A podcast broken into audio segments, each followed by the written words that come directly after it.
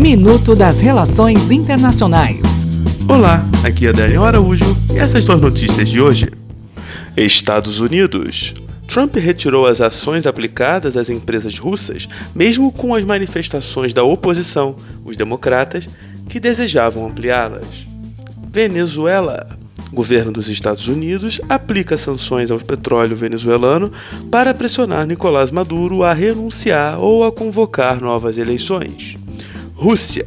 O governo da Federação Russa negou as informações publicadas pela agência de notícias Reuters sobre ter enviado mercenários para ajudar o governo de Maduro na Venezuela.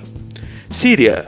Presidente da Turquia, Erdogan, volta a defender zonas de segurança na Síria, as quais, segundo ele, fariam os sírios voltarem para o seu país e viverem em paz. Até o próximo minuto. Enquanto isso, aproveite mais conteúdo no portal seire.news.